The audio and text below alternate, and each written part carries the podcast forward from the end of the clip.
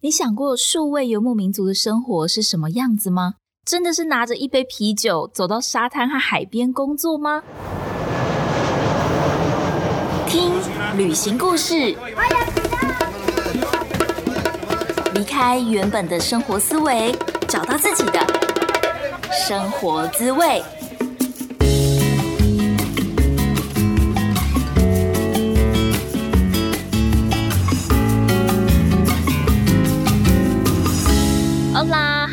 欢迎收听贾斯敏游牧生活，我是 Jasmine。今天想要跟大家分享的是数位游牧民族的美丽与哀愁。讲美丽与哀愁，感觉好像有点不知道在干嘛。但是简单说起来，我觉得就是很多事情都是一体两面的。在成为数位游牧民族的这个过程当中，也真的深刻的体验到这件事情。那另外一件事就是想要跟大家分享，就是上个星期天一月二十四号的时候，我到台北办了一场分享会。那场分享会的内容就是跟大家聊聊有完全没有华语相关的背景，而成为一个华语老师，而且还是一个一边旅行一边工作的现上华语老师，然后也分析了华语老师的十条出路，就是希望还没有任何华语教学经验的朋友，在你决定要开始学习这一条路之前，先弄清楚到底哪一条路是需要学历，哪一条路可能是需要某一张证照，那哪一条路也许是可能是需要上师资班等等的，就并不是说随便的每一个都去尝试，因为毕竟这些都是要花时间花金钱的，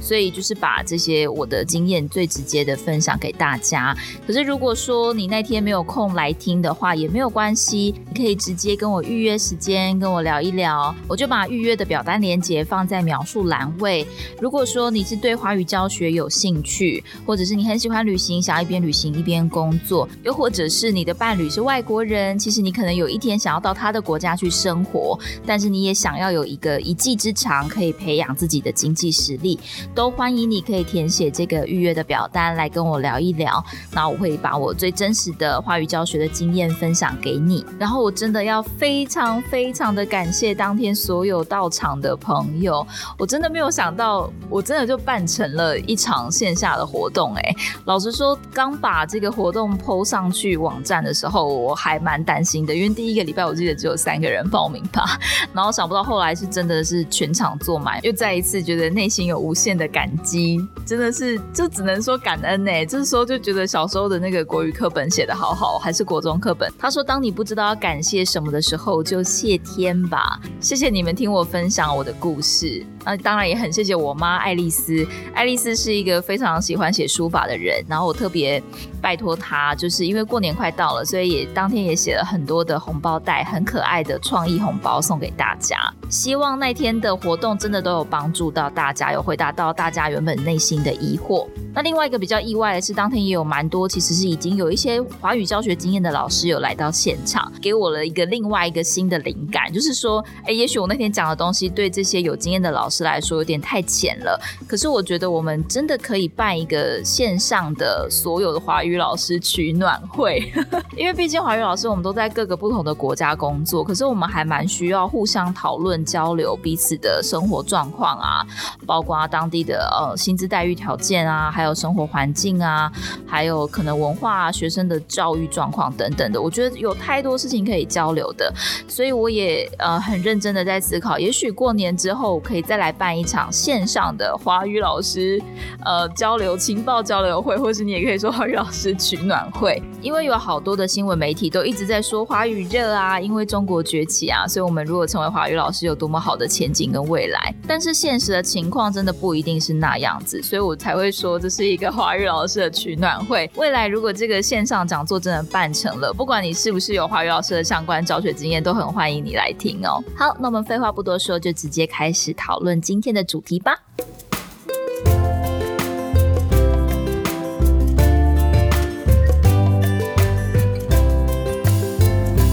所谓的数位游牧民族，他们是一群靠着网络工作为生的人。那因为他只要在有网络的地方就可以工作，所以他可以四处移动，在整全世界各个国家移动都没有问题。这就是数位游牧民族。那地点弹性呢，真的是一个最美丽的地方。你可以想象，在有网络的地方就可以工作。所以一开始我 intro 讲的，是不是真的可以拿着笔电、一杯啤酒走到海边就开始工作呢？当然可以啊，我觉得以台湾的状况真的是可以啦，因为台湾的网络其实算是蛮稳定的。那几家电信公司，他们因为竞争的关系，也让吃到饱的方案非常的便宜跟划算。可是大家不知道有没有思考过，就是你真的有办法在海边工作吗？不管你是不是会因为风太大，还是太阳太晒，或者是旁边的人太吵，也许都会打扰到你工作的心情。所以我觉得，当你搜寻数位游牧民族的照片，然后如果出现一些什么在游泳池旁边用电脑，或者是在海滩沙滩旁边喝着调酒配笔电的那些照片，我觉得它某一个程度真的是骗人的骗。例如，以我是线上教华语来说，虽然说那个地方是有网络可以工作，但是我教学的环境还是希望是有一个安静的空间，可以让我好好的进行教学。那我觉得每个人都是一步一步的，一直在追求自己更理想、更喜欢的生活。比如说，当我还是上班族的时候，我就常常在那张办公桌前面，然后看着外面的大太阳，想说：今天天气这么好，是蓝天呢，为什么我不能够出去散步？我不能够去海边玩？为什么我还在这张办公桌前面工作？以前的我真的是会有这样子的心情。那没有想到，才不到几年的时间，我就已经变成了一个。离开办公室生活的人，那我真的是可以在，尤其是下午很多人都还在公司上班的时候，然后我就到海边去溜达，到海边去散步。所以这个部分真的超级美丽。可是它的哀愁呢，就是其实，在台湾以外的国家啊，比如说墨西哥好了，它也许墨西哥城首都的网络是 OK 的，但是你只要一离开墨西哥城。大部分其他城市的 WiFi 并不是那么稳定，甚至我今天才在跟德国学生上课的时候，他就跟我开玩笑说，德国是第三世界的国家。他说德国的 WiFi 并没有台湾来的好，应该是说视讯上课 OK，但是也许偶尔会有一点断断的，不是那么稳定。所以地点弹性它既可以是美丽，也可以是哀愁。那第二点呢，就是时间弹性，时间弹性到因为。整个地球就是就是我们就变得很像是太阳嘛，太阳二十四小时都在工作，可是它就不断的在照各个地球的不同的面相。那当你成为一个线上华语老师的时候，其实也是一样的概念，因为你的学生来自世界各地，所以你二十四小时都可以上课，但是你就会面临一个时间管理的问题，因为你如果把所有的时间都给出去，也许你早上教美国的学生，下午教欧洲的学生，晚上教香港的学生，那你就变得超级忙啊！你的生活跟工工作，你就会发现。说天啊，我就住在海边外面呢，可是你却整天都在工作。尤其我觉得超级多的数位游牧民族，他们可能是属于。呃，自己当老板或是自媒体这种类型的，那他们自然而然就会非常的投入在他们的工作当中。所以虽然说他们的时间地点弹性真的是超级美丽的一件事情，但他们最大的哀愁就是他整天都在工作，他依旧整天窝在他的 Airbnb 里面工作。然后呢，海边、海边跟沙滩。远在天边，近在眼前，他居然没有办法踏出去。你知道那是一件多么令人哀伤的事情吗？我真的有跟一些数位游牧民族的朋友聊天的时候，会跟他们提到说：“哎，真的，你之前有住在清迈一阵子，那你可以跟我分享一下那边有什么好玩的吗？”就他给我的答案就是说：“其实我对那边不太了解，因为我住在那边的时候，好几个月的时间我都在工作。”那就觉得哦好，然后就瞬间语塞，结束这个话题。你就。知道，虽然说是时间弹性，但是你要怎么安排你的生活跟工作，还是一件非常重要的事情。第三点就是计划赶不上变化。这个计划赶不上变化，听起来像是一个缺点，但是呢，它的优点，比如说在好几集之前，我们有聊过艳遇啊 这些事情。你如果计划赶不上变化，你的变化是你遇到，你是转角遇到爱，那不是一件超级浪漫的事情吗？就是你可能会遇到你很喜欢的人，你可能会遇到你的灵魂伴侣，你可能会遇到非常要好的朋友，但是你们可能才第一次见面，你们相处时间也许才两天，但是却有一辈子的情谊，这些都是一种。计划赶不上变化，这些都是数位游牧民族最美丽的地方。可是呢，它的哀愁的地方，就是你真的要拥有随机应变跟随遇而安的能力，尤其你要懂得怎么转念。举一个例子来说。我在墨西哥的朋友有一个女生朋友，她叫做阿娜。阿娜她是一个墨西哥人，但基本上她是在美国长大，所以呃，她就是一个线上的英文老师。然后她一直都住在大城市里面。然后我们在墨西哥生活的时候呢，我们的那一个社群圈就几乎全部都是数位游牧民族，也就是远距工作者啦，或者是说在家工作者，就是靠着网络就可以生活的人。也因为这样，阿娜她就开始觉得说，哎，她也很想要尝试这种旅行的生活。本来去年下半年我是跟他规划要一起到泰国去生活的，但因为疫情的关系一直没有结束，所以现在就变成我们两个各自在自己的国家当中旅行。那他也终于决定要从墨西哥飞到梅里达，梅里达是一个距离墨西哥城大概。搭巴士也要十几个小时才会到达的地方，所以一定就是你要搭飞机，可能也要两三个小时才会抵达的地方。对他来说，就是一个展开新生活，他非常的期待，非常的兴奋。然后他以前常常跟我说，他好想要来台湾，他好想要去泰国。然后我就说，可是台湾天气很热，诶，就是我觉得墨西哥天气很棒，因为墨西哥的天气真的就是四季如秋，早晚就是一种舒服凉凉入秋的天气，然后中午有温暖的。太阳，所以我非常的喜欢墨西哥的天气。可爱的阿娜呢，她那时候就一直觉得说，她很想要享受流汗的感觉，很想要享受热带的岛屿的气氛，然后就说哦，好吧。结果呢，他现在终于到梅里达了，就是一个跟台湾一样热带、副热带的地方。然后他就开始跟我抱怨说：“天呐，超级热的，晚上热到他睡不着。”他就问房东有没有冷气，房东就说：“如果你想要吹冷气的话，你要多付一千五 peso 的电费，也就是大概台币两千块左右的电费。”那我想一想也差不多吧。如果说你吹一整天，夏天的时候吹一整天的冷气，其实呃，如果待在一个 Airbnb，这两千块电费还算是蛮合理的。但是呢，因为他的房租还蛮便宜，大概只要台币三千四。千左右，所以他就不想要再多付那两千块台币的电费。所以这是第一件他觉得让他很崩溃的事情。我不知道大家有没有过这种经验？如果你冷气坏掉，其实你是会一整天心烦气躁，没有办法好好的工作，你会觉得很痛苦。然后第二件事情是他为了要省房租，所以他选到了一个看起来很漂亮，但是比较远的房子。这个房子距离梅里达的市中心大概还有二十分钟的路程。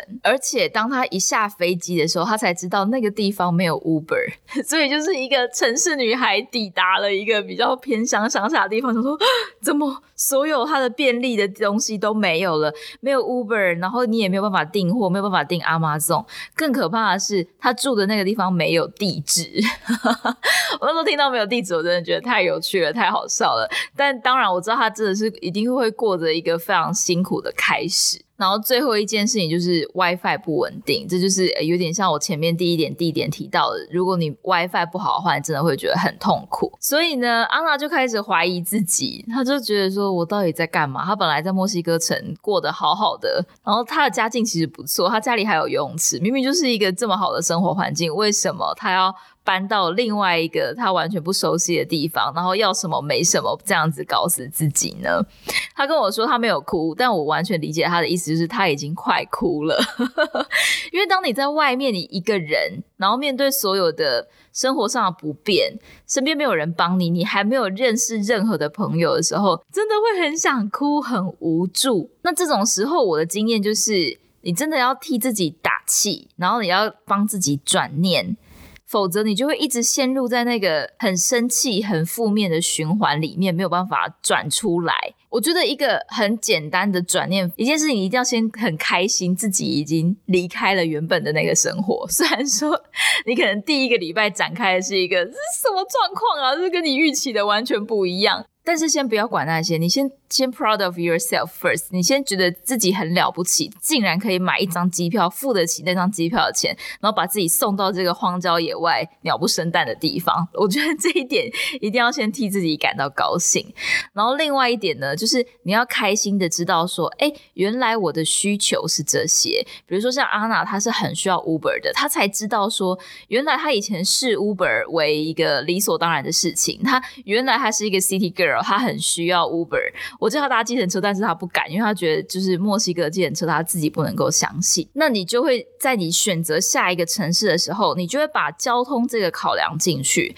然后另外一点就是 WiFi 嘛。在出发之前，你可能要先跟你的房东沟通一下，你可能要请他先测一下他那边的网速，告诉你他那边的网速是多少，或者是说你也许手机要有一个吃到饱的方案，或者是流量比较大的方案。当你的 WiFi 完全失灵无效的时候，再用再有一个备用方案，你就能够解决这些问题。所以，当你移动到下一个城市的时候，我跟你保证，你下一个城市的生活状态绝对会比第一个城市好很多。做到了这两两点以后呢，就可以开始对自己有自信，你就可以开始相信，哎。原来就这样子而已。好，所以这个转念是非常重要的。第四点就是 networking，一定要学会怎么交朋友，或者是怎么跟自己独处、跟自己相处。其实老实说，我在出发去墨西哥之前，我都只有想到比较我自己层面的地方，比如说我想要一边旅行一边工作啊，我想要在有网络的地方就可以工作啊，就是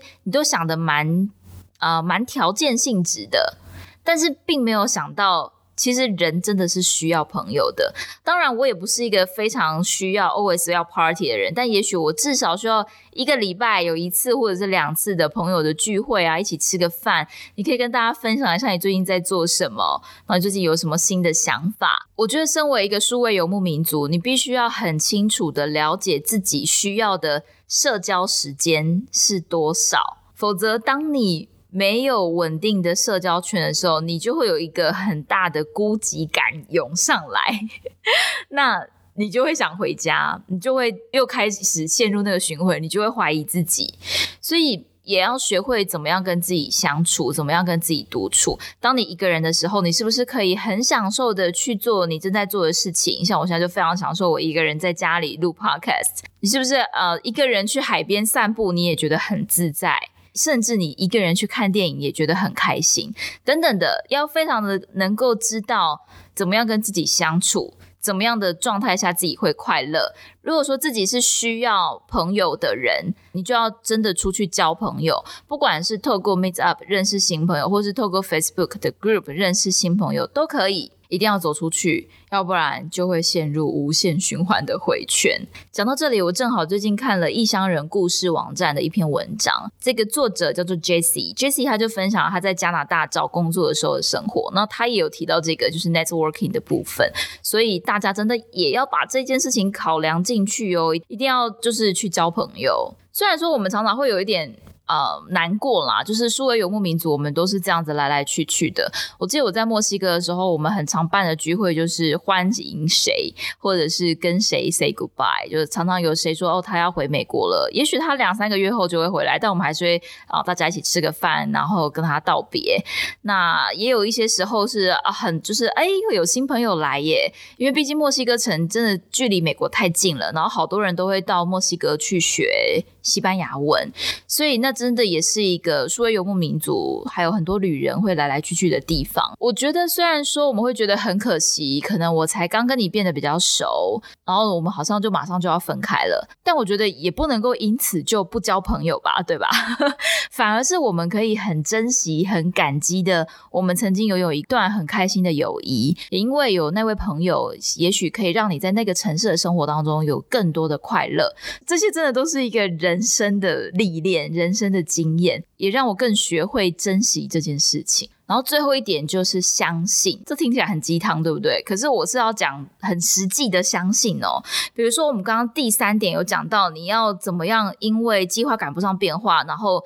学着去怎么调整自己的状态，而开始让自己有自信。真的，如果你移动到第二个城市、第三个城市，你就会慢慢的知道怎么样可以找到你最喜欢的城市，以及你工作跟生活的平衡。那你是不是就会开始相信自己是可以做这件事情的？另外一个是。第四点的延伸，就是因为你交了很多朋友以后，这些朋友他们是来自世界各地，他们有不一样的价值观啊、文化啊、工作啊什么的，你也会因为看到这些朋友而打开你的眼界。举一个例子来说，就是我遇过身心障碍者的。数位游牧民族，他是没有办法走路，一定要靠着轮椅。好，看起来可能有一点像是小类似小儿麻痹的症状。所以呢，当我们要一起吃饭的时候，我们聚会的那那个场地是在三楼的阳台。那他抵达的时候呢，他是先跟主办人讲，然后我们就一群人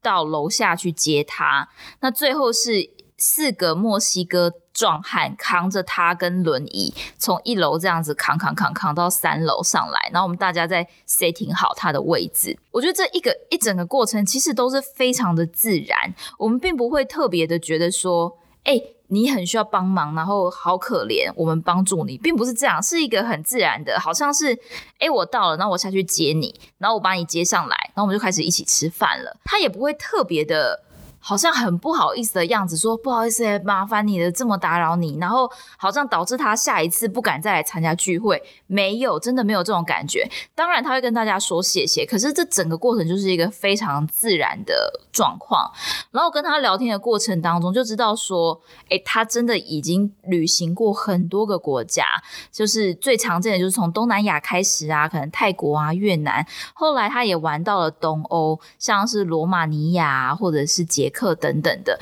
我都觉得天哪！那个时候你真的会觉得说，我们真的是比他拥有太多的幸福跟能力，可以去完成环游世界这件事情。但是他都办到了耶，而且他旅行比我更多的地方。然后我们就有好多人好手好脚的，却觉得自己可能这个不行，那个不行，哪个办不到。我真的是看到他以后，就觉得。到底还有什么事情是不可能的？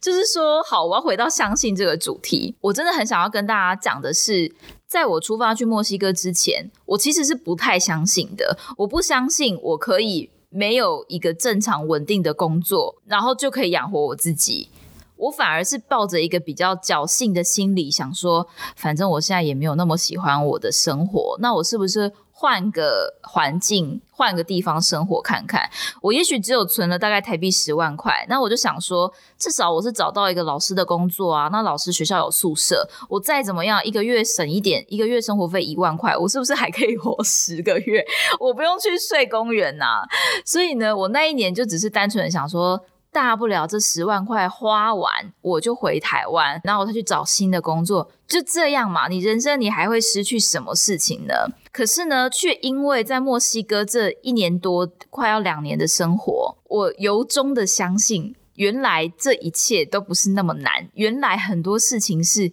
可以办得到的，很多事情到底。有没有办法办到？其实真的要看你的信念、你的想法，你是不是先相信你可以的这件事。其实真的也有很多朋友或者是听众可能会跟我聊到，他可能也很向往这样子的生活，但是他也许会有很多的顾虑跟担心，就是他没有办法相信。我觉得这也是为什么我都会很相信他们，就是反而在他们还不相信他们之前，我会很相信他们说：“哎，其实你可以啊。”然后我的这个你可以啊，并不是要敷衍他们，因为我之前曾经有发生过这些事情在我自己的身上，然后因为我曾经看过更多其他不一样的人、不一样的状况，所以我才会相信我的听众或是我的朋友们，他们也绝对可以创造出自己想要的人生跟生活。对不起，我每次讲一讲，好像都会变得很张老师专线的感觉。但是我觉得就是要回到这个节目的 slogan，真的希望每个人都可以跳脱原本的生活思维，找到你自己喜欢的生活滋味。好啦，今天就聊到这里了。如果说你有任何听了觉得嗯，对对对，你也是这样子点头如捣蒜的感觉，欢迎你可以私信我，告诉我你听完节目的感觉。我的 Instagram 的账号是 Jazz Journey 一一五 J A S J O U R N E Y，然后数字的一一五。或者是，如果你现在还是一个上班族，然后如果你听完也觉得诶蛮认同的，那甚至刚好你想要学习怎么在线上教华语，可能你有外国的伴侣，如果你想要了解在线上教华语这一块的资讯的话，欢迎你可以直接填写表单跟我预约时间，我会把我最真实的在数位游牧的生活，或者在线上教华语的经验分享给你。节目的最后，再次邀请你帮我到 Apple Podcast 上面打新评分留言，然后把这一集节目分享给有需要的朋友听。希望大家都可以真的找到自己理想的生活方式。非常谢谢你听完今天的节目，我想可能是因为缘分吧，谢谢老天爷让你听到了我的声音，也非常感谢你愿意花时间听完今天的节目。那今天就到这边喽，我们下一集再见。